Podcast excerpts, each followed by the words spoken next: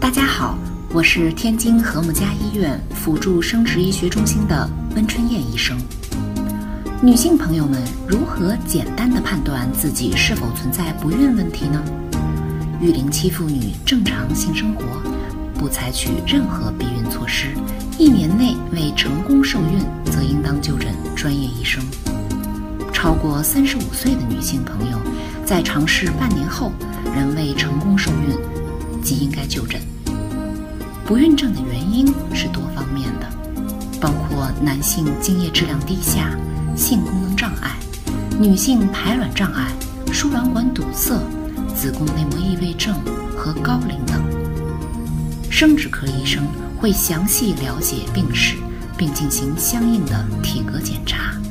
找出影响怀孕的原因后，有针对性地给出个体化的助孕方案。